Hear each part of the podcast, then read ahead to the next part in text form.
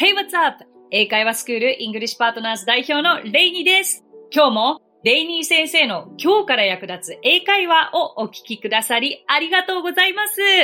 今日のテーマは思ったより〇〇の英語表現です。皆さんは意外とや思ったよりといった表現をいざ英語に訳そうってなった時にこうすぐパッと浮かびますか？あれそういえばなんて表現するんだろうと感じる方もいらっしゃるのではないでしょうか今回は、うん、よく使うけどパッと浮かびにくい英語表現の一つである思ったより〇〇を文法的視点を含め詳しくご紹介し、まあそこから掘り下げて expect という単語を深く掘り下げていきたいと思います。こちら、リスナーの方からも質問が来ておりますのでご紹介します。ニックネーム、ハリー・タンシオさん。はじめまして、毎日楽しくポッドキャスト聞かせていただいております。質問なのですが、私がある時、車の話を外国の方としていた時に、思ったよりも長い距離走行しましたねと言いたくてなんとなく then expected or thought を最後に使うんだろうなと思い話そうとしましたが、うまく文を自分で作ることができませんでした。なので、思ったよりの英語表現を知りたいです。お願いいたします。ということで、ハリータンショーさ、ありがとうございます。そうですよね。普通に会話してて、いや、思ったより何々だよねって当たり前に使う、この当たり前に使う表現こそ皆さん英語で知っておくべきなんですよ。そう。だから、あの、何から英語を勉強したらいいですかってよく聞かれますけれども、皆さんがこうしょっちゅう日々の生活の中で繰り返し使う表現をまず英語にしてみてはどうですか？というのが、あの、私からのアドバイスです。かといってもなんか、じゃあどうやってってなるので、わからない方はもううちのスクール、私が運営しているスクールにお問い合わせいただけたらと思いますが、まず、でもいいポイントですよね。思ったよりというのは、then I expected という使い方でいいんですよ。えー、まあ、エクスペクトは後ほど細かくご説明しますけれども、まあ、想像していたよりとか予期していたより、予想していたよりですよね。だから、えっ、ー、と、これはその後ご自身で調べてフレーズは作れたのでしょうか、単勝さん。一応お伝えしますと、you drove まあ、運転した、走行したは、まあ、運転するっていうことですから、you drove so much longer than I expected とか、うん、がいいかな。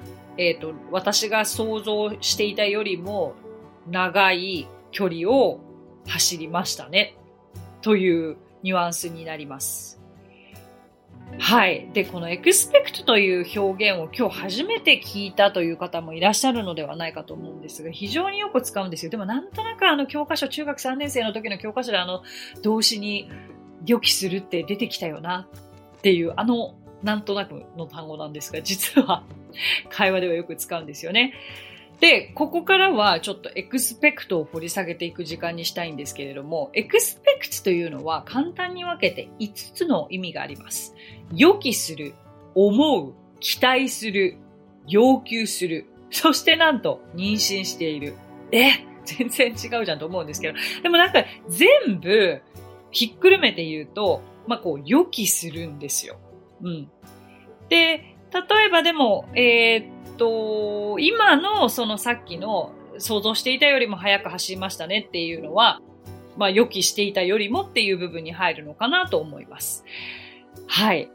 で、今の単塩さんの例文に似たものをまずご紹介すると、期待するという意味での例文をちょっと作ってみたのでご紹介しますけれども、It was so much better than I expected. じゃちょっとこの it だと分かりにくいので、The movie was so much better than I expected にしましょう。The movie was so much better than I expected. その映画は私が期待していたよりもものすごく良かったという時に使えます。わかりますかなんとなく。The movie was so much better はとても良かった。Then I expected 私が期待していたよりもですね。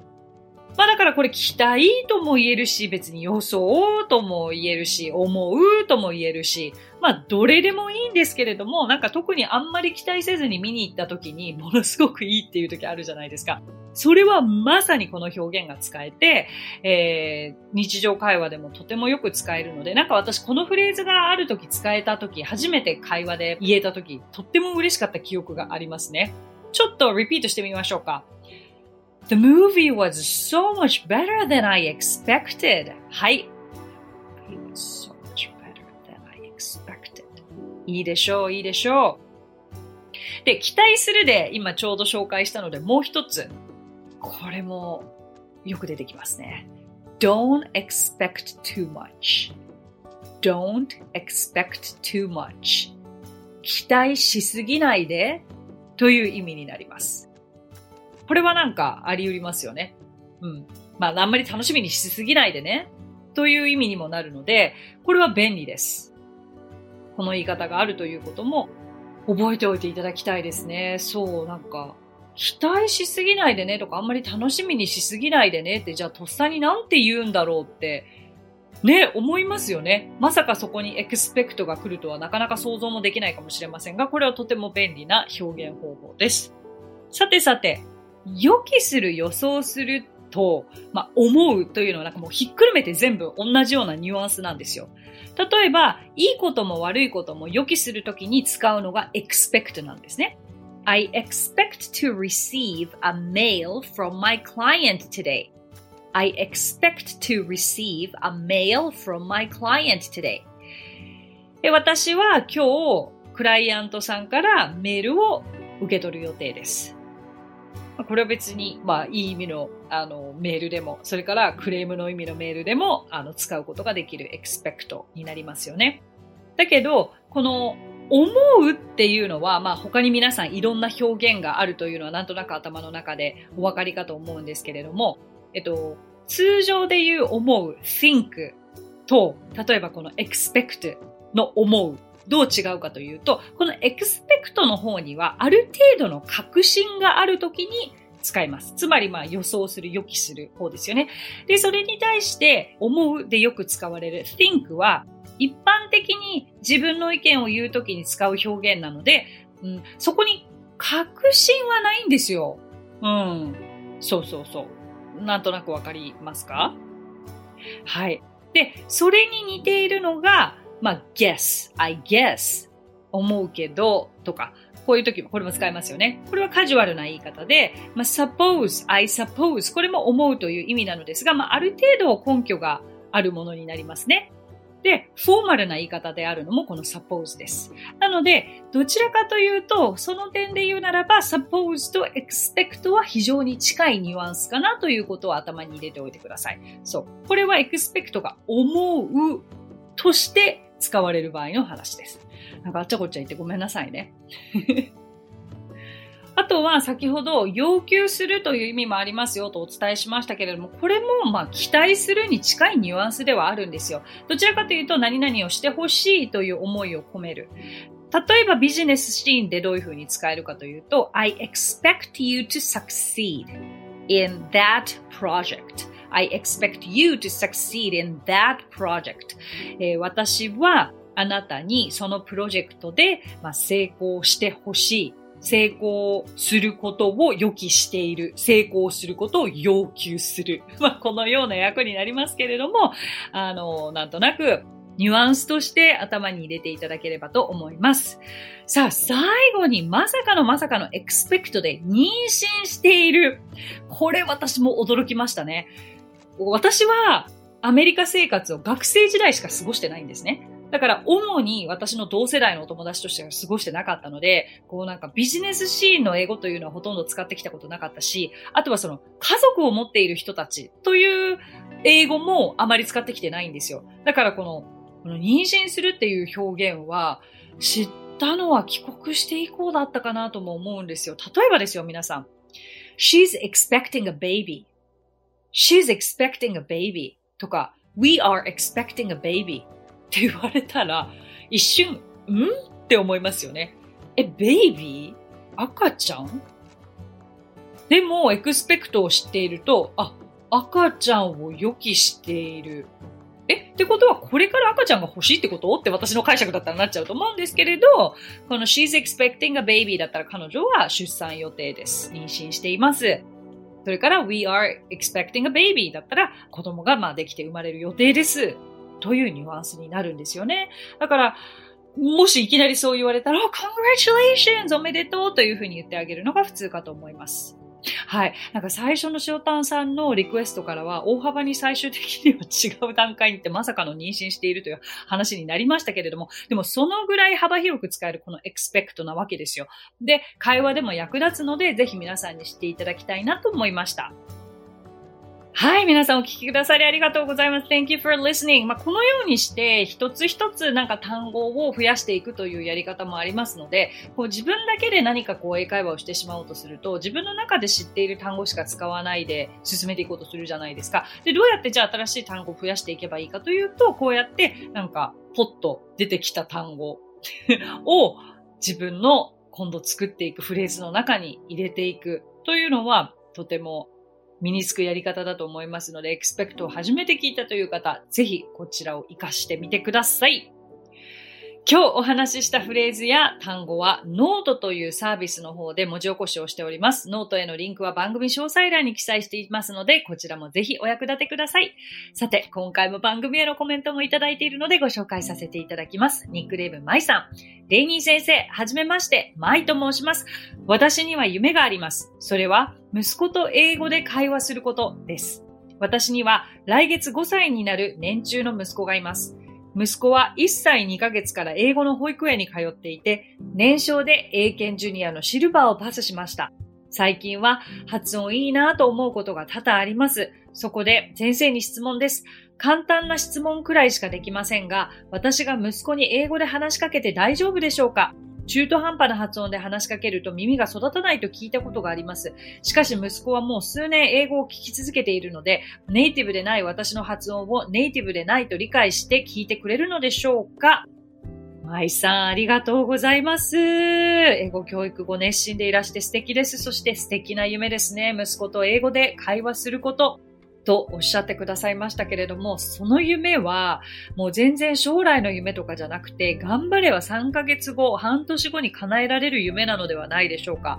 そもそも舞さんはどのようにして日々英語の勉強をされていますか？ね、もちろんその、お子さんと英語で会話するためには、今、お子さんはどんどん英語力が育っていっている段階ですので、お母様が今、舞さん自身が英語を学んでいかなくてはいけない段階でいらっしゃいますよね。はい。このやり方がわからなかったりとか、こうどうしていけばいいかわからないという場合には、もういつでも私が運営している代表を務めている英会話スクールイングリッシュパートナーズにお問い合わせいただいたら、まず体験レッスン、そこからレッスンでどういうふうにできるか、手取り足取り、舞さんのレベルに合わせてご説明することができますので、本当にご遠慮なくいつでもお声掛けください。で、私はアメリカに住んでいた時に、面白いことに、両親は英語が話せない。うん英語が話せないと言ってもペラペラではない日本人の親子、もしくは韓国人の親子に会ったことがあるんですけれども、子供は逆に英語しか話せないんですよ。わかります？で子供はネイティブ英語。だけど、日本語が話せない、韓国語が話せないお子さんたちです。親とどういうふうに会話をしているかというと、親が日本語で話していることを英語で返してるんですよね。で、逆に言うと、親御さんが韓国語でお子さんに話していることをそちらも英語で返しているのを見ました。だけれど、えっ、ー、と、なんとなく途中で親御さんもネイティブではない英語をお子さんと話しているっていうのを両家で見たことがあるんですよ。で、それをおそらく小さい時にされているはずなんですよね。そう。それでも、お子さんにとっては別にその、中途半端な発音で話しかけると耳が育たないなんてことはなく、で、舞さんの場合もお子様は英語の保育園に通われているわけですもんね。だったらもうネイティブの英語も耳にしているわけですから、あの、全然問題ないと思います。むしろその、お母様の英語を発する練習の場として、どんどんお子様にも英語を話しかけて差し上げてください。で、中途半端な発音を全く気にしなくていいと思います。そしてでも、でも、ずっとそのままでいいと思うわけではなく、それをやっぱり磨く努力はしていただきたいと思います。発音を磨く努力。で、おそらくそれはなかなか一人でやることは難しいと思うので、やっぱりプロの力を借りて発音矯正をする。発音矯正ってちなみにそんなに時間がかかるものではありません。ただし、最初にコツさえつかめば、コツさえつかめば、あとは、そのコツって何かというと正しい口の開け方とか正しい舌の位置を知ることなんですよね。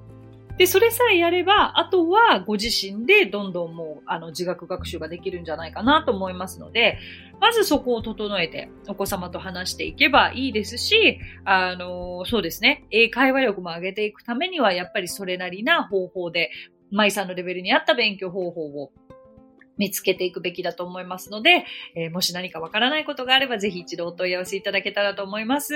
ぜひ頑張ってくださいね。さて、この番組ではご感想やリクエストなどお待ちしております。番組詳細欄にあるリンクよりお気軽にご投稿ください。そして Apple Podcast ではレビューもできますので、こちらにもぜひレビューを書いてもらえると嬉しいです。それでは最後に今日のあれこれイングリッシュ。必ず役立つイディオム depend on をご紹介したいと思います。えー、イディオムというのは2、3の語が結びついて特殊な意味を持つ習慣的な言い回しのことですね。いわゆる熟語のことですけれども、えー、depend on 〇〇は〇〇次第という意味になります。これは本当によく使うんですよね。なんとか次第だからってよく日本語でも使うじゃないですか。じゃあ例文を見ていきましょう。It depends on the situation. 状況次第かな？です。状況次第からって出てきますよね、日常会話で。It depends on the situation. じゃあこれ一緒に練習してみましょう。Repeat after Rainy 先生。It depends on the situation. どうぞ。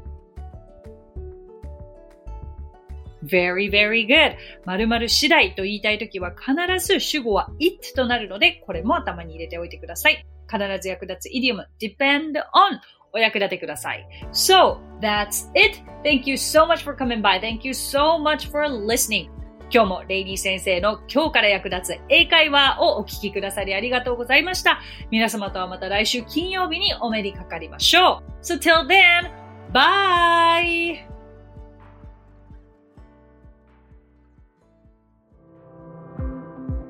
さあ、ここでレイニー先生の活動を紹介させてください。まずはレイニー先生が主催する英会話スクールイングリッシュパートナーズでは私たちと楽しく英語を身につけたいという方を大募集。マンツーマングループキッズすべてオンラインレッスンでもやっています。詳しくはイングリッシュパートナーズで検索してみてくださいね。その他1分で見る英語辞書動画あれこれイングリッシュや毎週水曜日22時より YouTube ライブにて生英会話レッスンなども行っています。ぜひそちらの方もチェックしてみてください。